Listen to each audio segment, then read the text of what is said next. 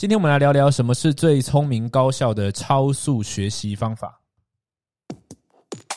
现在现在正是点点转时刻。如何利用各种生活策略堆叠，将自己打造成最高效的个体？如何能够自由支配自己的时间，做喜欢的事，同时赚到更多的钱？如何利用一只手机、一台电脑，在网上建立自己的事业，创造多重现金流收入？这些重要而且有趣的问题。我们将在这个节目一起找到答案。我们的目标是利用最扎实的技术、策略、信任系统，完成这些目标，活出生命的最大潜力。我是 Ryan，欢迎来到艺人公司实战手册。欢迎收听艺人公司实战手册，今天是第五十集的节目。我是 Ryan，领袖行销公司的创办人。今天我们来聊聊什么是最聪明高效的超速学习方法，也就是白话文来说呢，怎么样花更少的。时间更少的努力，但是可以学到更多事情。那今天我们流程呢，会呃用我先讲一下原本的方法，因为在这个频道，呃，就是在这个 podcast 也是，然后在之前我们的 YouTube 频道，其实学习方法一直是我们不断在探讨的一个话题，所以我会先整合一下过去我们讲过什么样的速读方法，什么样的高速学习方法，然后呢，我在第二步会讲到说，那这些东西呢。呃，解决了哪些问题？但是还是有某些问题不存在，也不对，还是有某些问题存在哈，讲错，呃，存在。所以说这些问题呢，该怎么解决？然后最后呢，我们就来讲一下解决方法是什么。OK，那我们进入正题。首先第一个呢，我们先来讲一下过去我们在频道里面介绍过的。一些超速学习方法，那我也给你一些关键字。如果你对于这些内容有兴趣，但是你过去没有听过的话，你可以到 YouTube 搜寻 Run 物空格阅读，那那应该会有三到五个影片都在讲如何速读、如何聪明阅读、如何看懂原文书、如何一天看完一本书、如何一年确保可以看完五十二本书，呃，诸如此类的话题，我们以前都讲过。那这里面呢，有一个很重要的概念哈，叫做低资讯。十，呃，我们在这个频道里面呢，其实常常在讲这个八十二十做最重要的事的 one thing 这样的概念。所以学习其实它也相当注重八十二十，因为其实现在资讯太多了，不管是书籍啦、课程啦、YouTube 影片、Podcast，越来越多东西，我们不可能有足够的时间去消费，去呃。吸收这些资讯，所以低资讯饮食变成很重要。这个为什么叫饮食呢？因为它就是用一个呃英文用 diet 这个字。我最早是听呃听 Ferris 讲这个概念，它叫做 low information diet。意思是什么？意思是说呃基本上我们预设好像嗯，因为现在音频节目很多嘛，所以很多时候你可能坐车啊没事的时候啊，你就打开 YouTube，打开 Podcast，反正就听一听，看看可以听什么东西。但是低资讯饮食的概念呢，就是。基本上没事，我不听哦，没没有特别的需求，我我不会在呃没有需求的时候去听这些东西哦。注意，我们本来在看书或上课的时候呢，都是呃用一个叫做 just in case，就是说我万一会用到呢啊，我就先学嘛，学一学，那哪一天会用到？其实像上大学特别这个样子，特别没效率，对不对？有时候学一大堆东西，结果呃四年后才要用到，就忘记了，或者学来东西会发现四年后没有要用到。啊，这就是因为学太多 just in case 的东西。他说呢，你要学 just in time，就是我现在马上要用到的。那当然，这比较多会是实用类型东西，你就很好可以想象到。举例来说，呃，我不知道怎么录 podcast，我不知道怎么用什么选麦克风，然后我就去搜寻，搜寻到之后呢，我就知道啊，我该怎么做，我就去买，然后就来录。所以说我呃前天有需求，昨天学习，我今天就可以做。那做完之后就可以强化回来。所以说呃，这种以以问题导向啊，problem based 问题导向来做学习呢，通常会比较高效。但是当然也会有人说，如果你是要做一个高深的学问啊，它是要呃花可能好几年时间研究的，或者说你不可能呢一瞬间就解决一个问题，因为问题很大，你需要慢慢的去堆叠呃累积你的知识才可以学起来的那种，可能就不行。没有错，其实我觉得哈，过去不管我们就讲速读啊、阅读方法啦，今天讲超速学习啊，这些学习方法哈，它都不是嗯，我学一个方法，然后我就解用这个方法来面对所有的困境。本来就是你有各种模型、各种工具，然后看看说在那个场景、那个问题下，用什么呃什么工具来来做是适合的。像这个低资讯饮食哈，在现在这个呃就是资讯。资讯泛滥的时代呢，它就很适合拿来用，因为有的时候我们大脑哈，你你与其听一堆有的没的，不如让它休息。因为你如果让他休息的话呢，你之后真的是问题导向学的东西呢，会更精准，而且你会觉得神清气爽。OK，好，那这个低资低资讯饮食呢，低低资讯饮食哈，呃，它还有另外特色就是说呢，你你必须不断跟自己对话，不断自己问，就是说，呃，我们在那个聪聪明阅读法里面也有教过嘛，就是说你要怎么样很快的可以看完一个书，抓到重点的，你要问自己说，为什么我要看这本书？我希望解决什么问题？我希望从这个书中得到什么答案？啊，这个东西大脑呢就会直接去设定说，OK，看到的时候你就知道啊，这是我要的东西，你就可以快速抓到这个东西啊。那我们这边讲的都是以前讲过的，呃，算是这叫考前冲刺班了哈。过去讲过的内容，我快速给你讲一次啊。那么，呃，还有一个逻辑是说，书本这个东西呢，其实它跟用 Google 会比较像。你看哦，你不会去拿 Google 那边啃嘛，对不对？说哦，我没事，Google 翻个两页，不会这样做嘛。那为什么书籍会呢？像其实我。我呃，前面我另外一个录影场景后面有两三千本书，那个东西我就把它当 Google 一样。我不是说我买来这书呢，我全部都看完。你注意哦，如果你一年可以看到两百本书，两千本书也要花十年呢。所以那不可能是说我这样呃，每一个一本一本每一页这样看，反而是呢，很多时候呃，可能我突然。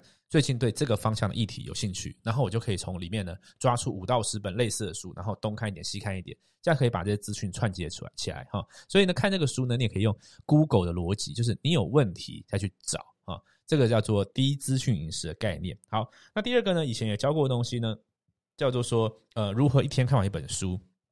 当然，这个一天看完一本书，不是说你把这个速读啊看书看得很快，然后呢你就可以真的。每一字每一句把它看完，我们不是练那个东西，我们练是一些比较，你可以说投机取巧吧，跟八十二十的逻辑。呃，我那个时候教的方法是这样，就是你呢拿到书，先看封面，然后先看封底，然后看一下作者，哦，先把这本书到底大致要讲什么，哦，会先了解，然后目录看一下，你会对整个整个框架更理解。然后呢，这边我们用一个叫头尾粗大，我刚刚发明的这个四字诀，头尾粗大。什么头尾粗大呢？头尾就是呢。呃，我们刚刚是不是看封面封底？除了看封面封底之外，你也可以看什么？看第一章跟最后一章。因为很多时候呢，它前面就会带来讲一下说为什么要看这本书啦，这本书讲什么概念啦，然后最后一章呢又是个总结。哎，那你就大家都知道。然后还有头尾什么？就是头尾段。哦，有时候这个章节很大，你看第一段跟最后一段，就大家也知道说哦，这这一段要讲什么？呃，这一章要讲什么？然后呢，他总结一下大概是什么？然后粗大是什么呢？当然就是粗体字啦，跟它写比较大的地方。事实上，哈，如果你用头尾法头尾粗大哈，看前面看后面，然后呢，这个看粗体字跟大的地方，很多时候你会大概知道一下这本书大概讲什么。而且，只要这书不是太太难，尤其是工具类型的书哈，你你你这样大概看一下呢，哎，大概就知道，大概就可以呃，甚至可以使用了，你知道吗？哈，那当然看书还有其他层次的意义啊，等一下我们后面会讲。但是这边我们讲到两个东西，一个就是呃，没事不要去看，跟如果你要看的话，你可以用。这个头尾粗大的方法，好，那这些方法是不是已经没有用了呢？不是的，我今天要讲的东西呢，我第二个第二个部分要讲说仍然存在的问题，我不是要讲说这些方法没有用，这些方法呢持续仍然是有作用，但是它是不是有些问题不能解决呢？有可能这个样子，因为我持续还是在学习，在呃涉猎各种学习方法，最近有做一些笔记哈，所以这边要跟你分享一下我最近发现的一些问题，跟我们可以可能可以怎么解决，好。这个问题是这样子的哈，就是书这个东西啊，哈，有些人觉得它并不是一个太好的学习媒介，为什么呢？我就引述一个曾经一个作者他说的话，他说：“其实我那个时候出一本书呢，呃，里面有一些不错的概念，但是这个概念呢，你要我哈写一个部落格哦，然后可能几千字一万字，我可以给你保证，我可以把这个概念说的超清楚的，然后呢，你也可以花可能十几分钟就看完了，OK，这件事就结束了。但是因为我要出书。”我要出书的时候，出版社就告诉我说：“那你要把它补到几万字，哇！那这时候干嘛呢？你要加一些故事，你要加一些填充物，你要加一些例子，你要加一些换句话说，你要把一些话拉得更长，它就不是那么精简。所以说，本来呢，他觉得可以一万字解解决的东西，变成六万字、八万字才可以解决，因为他要出书。那这个东西呢，害到谁？他说的是害到所有的人，害到我，我要多做工作，害到你，你多看一些不必要的东西。”所以这个书这个东西呢，很多的书太多太多太多的填充物，导致呢你本来只要花十分钟可以理解的概念，你要花三个小时甚至更久才可以理解，才可以拿到。这是第一个东西。那第二个是我的观察是，我的观察是呢，呃，我的观察这个东西比较不在书上，比较在演讲或者是一些影片，有时候我们拿一些影片来学习啊，十分钟、二十分钟啊、影片，这东西我往往觉得哈，常常觉得细节不足。当然，有的时候我们看这些影片，只是获得一些 idea、一些灵感啊，然后呢，呃，就是或者是嗯、给我们一些呃一起思考的方向。他不是要给你细节，但是有些人会把这种学习模式，当然它最主要甚至是全部的学习模式，它就是不断看影片、不断听音频。我认为呢，看影片、听音频完全无法取代思考，也当然也完全无法取代实作。而且呢，你根本无法从里面去得到实作的概念。举个例子，我之前学德州扑克的时候，怎么学会呢？那个时候我在前一个影片有讲嘛，就是我找到呃台湾大中华地区最厉最厉害的扑克玩家叫 Raymond Wu。那时候找到他之后呢，怎么学习呢？当然那个时候有很多的扑克书籍，有很多扑克的影片啊。但是呢，我进步最飞快的时候呢，是他呃有一天跟我说，哎，那这样子啊，因为现在刚学嘛哈，你就每天来看我打牌，你就每天来坐在旁边看，啊早上看，下午看，这样每天看。我就这样看哦，看看看，看了三个月之后，我本来自己研究学了很久，看了很多书，然后嗯，大概就还是还是很多问题搞不定嘛。但是就这样看了三个月之后啊，我的所有扑克的思维，所有对这个游戏的理解，就是完全变得不一样。为什么呢？因为我看到实战，我看到细节，我看到呃，到底幕后花絮是什么东西。那这东西呢，要要要么有些人他不会写在书里面，要么是根本很难写在书里面啊、就像就像呃，或许我可以做个影片告诉你说，呃，我是如何录制节目，我是如何呃这个写稿什么的，但是它比不上说，OK，你现在呃可以在我旁边啊、然后呢，就是看我的这这这个幕后花絮，一天是怎么工作的，你会看到一些细节，每个人想要抓到细节不一样哈、所以这个影片呢和书籍呢，它这个东西细节不足，那那这样子的话，你无论用多聪明的学习法哈，都没什么用。好，那这样子的话，该怎么解决呢？今天我们就来讲一些解决的方式哈，你来参考一下，听听看。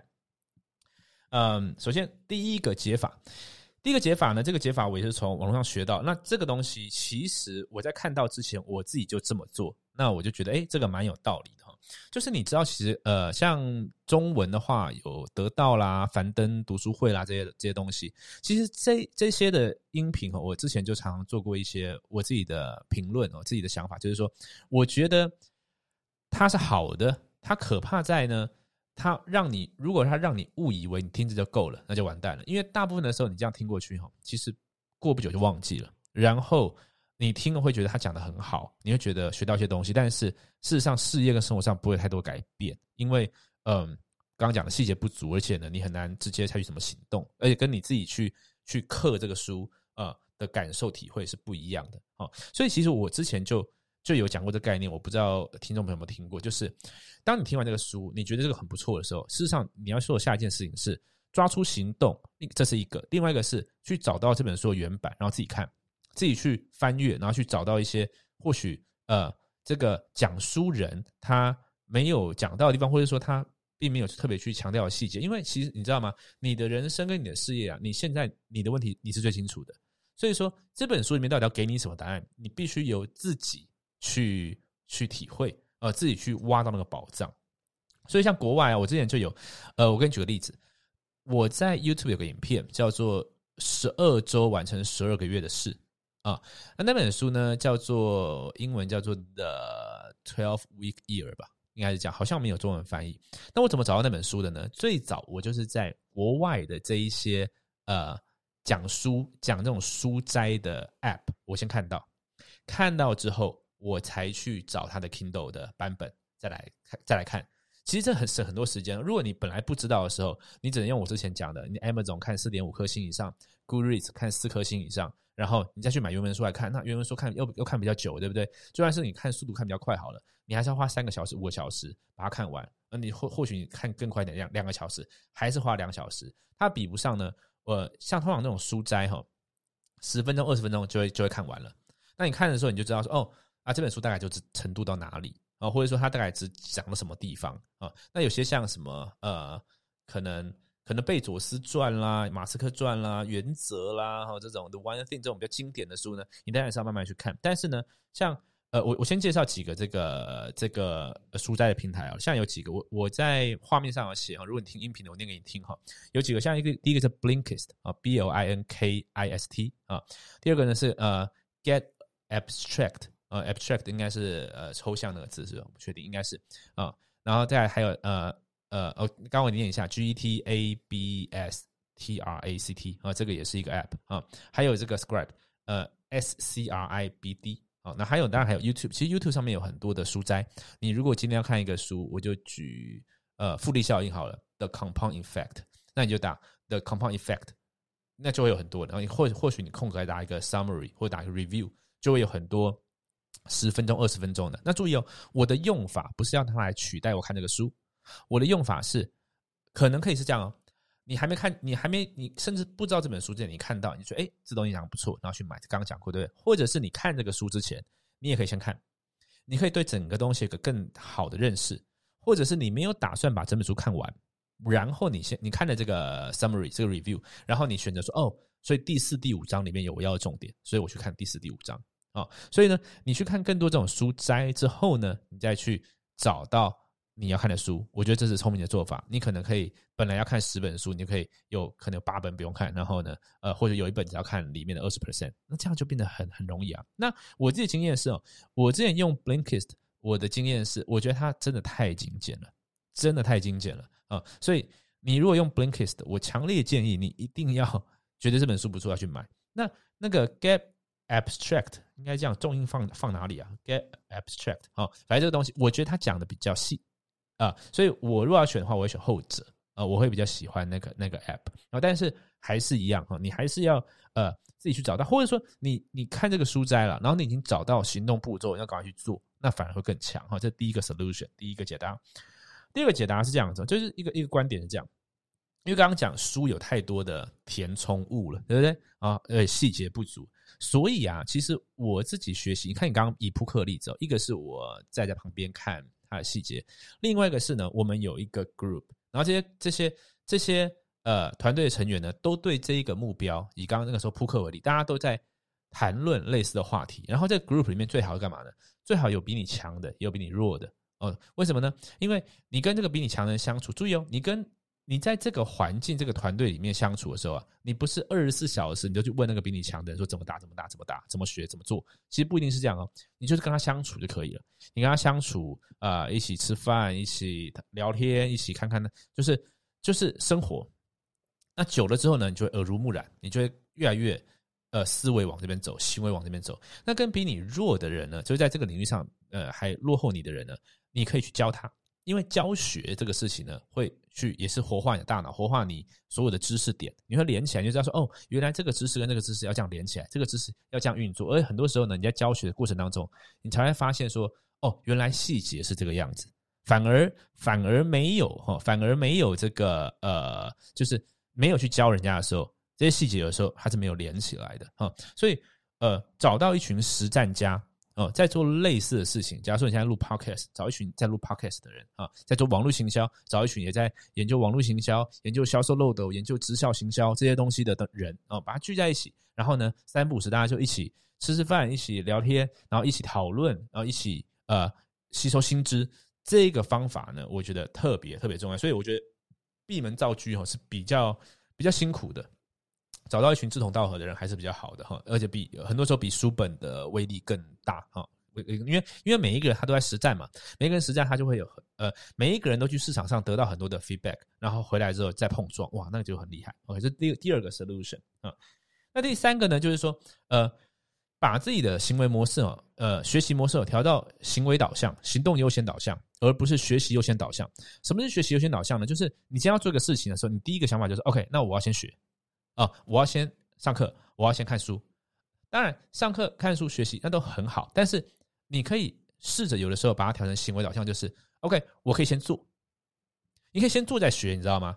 先做再学也是很好，因为你先做再学之后，你会知道说哦，原来问题在什么地方。举个例子来说，你今天如果请一个家教，或者说你今天假设你呃，像我之前有在教扑克，我现在教也在教行销嘛。你先假设请我。你就花一个小时，你请一个小时的这个这个咨询好了哦，一个顾问的咨询。你最好的状况不是一张白纸来，说那你开始教我，不是，而是你自己做了很多尝试，所以你来的时候，你就跟我说，哦，我现在做了这三个销售漏斗，然后呢，我发现说这个第一层到第二层的转换率是多少，然后我做了什么改变，然后我的想法，呃，是我觉得我可能要怎么做，所以我做了什么尝试，然后现在变怎么样子，那呃，你觉得就是你把你把这所有状况告诉我，然后跟我讨论，哎，那这样子的话呢，就就是什么，就是你可以讨论到更多的细节，然后呢，你这个时间也会值得。对吧？哦，所以那这个东西叫做行动优先，就是很多时候你其实大概已经知道答案了，或是你知道很模糊的答案，但是大部分都是心魔，心魔告诉你说啊，你要先学，或者心魔告诉你说标准答案在别人身上，所以你去问别人答案，而不是你自己先去做。但是我觉得哈，其实大多数的时候，我们自己的最佳猜测也不差，那就去做，做完之后真的遇到瓶颈。哎，那再来讨论，再来看书，那有时候更快，所以这也是一种呃低资讯饮食的方式哈。好，那最后一个呢，第四个呢，就是我们我还是回过头来讲一下看书的意义啊，就是说，那你说要呃看书摘啦，要这个看有效地方，看头尾啦，这个听起来是有用嘛，对不对？那难道看书没有意义吗？我我觉得这边要要平衡一下，就是更呃不能更应该说很多时候哈，看书你反复看到同一个例子。反复他同一个讲法啊，反复看到各种不同的故事，其实这个过程它也是在强化你记忆啊，强化你理解的一个一个重要的过程哦。所以我其实不是那么样的反对说哦，那慢慢看不行。其实不是，我觉得要看你的使用场景啊。像举举个例子啊，我觉得每天学习是重要的，每天学习是重要的。那么每天的学习呢，我就把它当跟吃饭一样，就像你，你不会特别嗯，觉得说我今天要吃这个饭，因为我有这个问题，我的问题就是我现在肚子饿，所以我要吃饭，就是它不是一个问题导向的事情，它是一个 routine，你每天会吃饭、睡觉、洗澡这些东西，对吧？好，所以如果是我是 routine 的学习，我我反而步调会慢一点，就是我不急，反正我就是品尝，我就是看这个书，我就是呃跟他相处，跟他对话。我我不急着要马上解决什么问题，可是呢，它会让我吸收到一些呃智慧、一些知识，可以增进我思考能力。然后它会跟我旧有的知识做一些连接、做一些碰撞。我觉得那样也很好啊。所以呢，如果说是呃，我把它分两个，两个，一个是低低资讯饮食的。你说这个东西会不会跟低资讯饮食有点矛盾？我觉得不会啊。其实各位要知道，所有的学习方法都是有效的啊，就看你你怎么用，怎么样适合你的场景。对我来说呢。呃，我如果每天播出一个小时看书学习，那个算是已经算低资讯的，那就是跟你划手机，有时候每天会划个两小时一样嘛，对不对？你干脆不要划两小时，看 看两小时的书。那么如果我看到八小时，那就是过多了。所以说我每天一小时，这叫做 routine。那么之外的呢，我就要掌握低资讯饮食概念，我要用问题导向的。诶，那这样子的话，就会得到一个蛮平衡的状态。OK，好，所以刚刚跟你介绍四个解决方法。跟我们也整理一下原本的方法哈，所以呃建议你如果对这个话题有兴趣的话，还是可以到呃 YouTube 搜寻 Run 物空格学习或 Run 物空格阅读，应该都会嗯找到更多类似的话题，你可以看看。那么今天这个我在视频的版本就 YouTube 版本呢，我有呃一个笔记，我刚刚一直在划这个笔记给大家看哈，我也是同步呈现在上面。如果你对这个潦草的笔记有兴趣的话呢，你可以到 Telegram 啊输入。R W 秘密频道，或者是呢，直接输入网址 T 点 M E 斜线 Real Ryan Wu R E A L R Y A N W U。那么我等下会把这个笔记传上去，那或许你会有兴趣看看。那么今天就到这边啦，呃，希望这个内容可以帮助你，可以超速学习，学得更好。我们下一期见，拜拜。如果你对于影片或是音频节目创作有兴趣，但是你不确定要怎么拟稿、怎么下标、怎么剪辑，才能做出好的作品，发挥出最大的效果，我有一个迷你课程，或许可以帮助到你。在 VMF 影片行销方程式两个小时的课程当中，我会与你分享我是如何设计并且创造出有效果的内容。现在只要不到台币三百块，你就能够学习到这所有的课程。马上到 Run 点 TV 斜线 VMF。r y a n w 点 t v 斜线 v m f，你就能够立即学习所有的内容。希望这能够帮助你创作出越来越多优质内容。祝你一切顺利。